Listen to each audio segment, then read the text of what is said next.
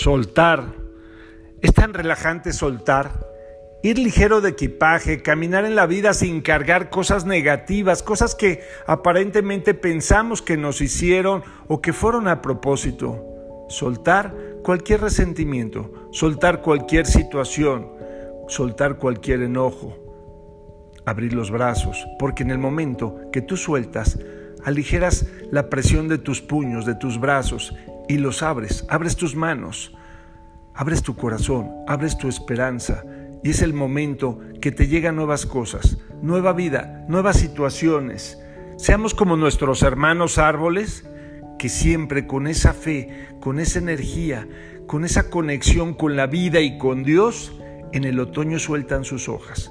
Esas hojas hermosas que tenían, que les daban vida, las sueltan con esa fe, con esa esperanza y pasando el invierno y llegando la primavera, vuelven a florecer, mucho más jóvenes, mucho más fuertes, mucho más seguros, con una situación de vida mucho mejor, porque tuvieron fe, porque soltaron, porque sabían que algo mejor había para ellos. Si tú en este momento estás en una situación complicada, estás enojado, molesto, si te estás jaloneando, con algún ser querido, con algún amigo, algún compañero de trabajo, por alguna situación, por alguna cosa, suelta.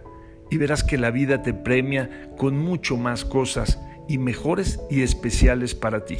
Soy tu amigo Ricardo de Antuñano y este es el mensaje para hoy. Un abrazo, bendiciones.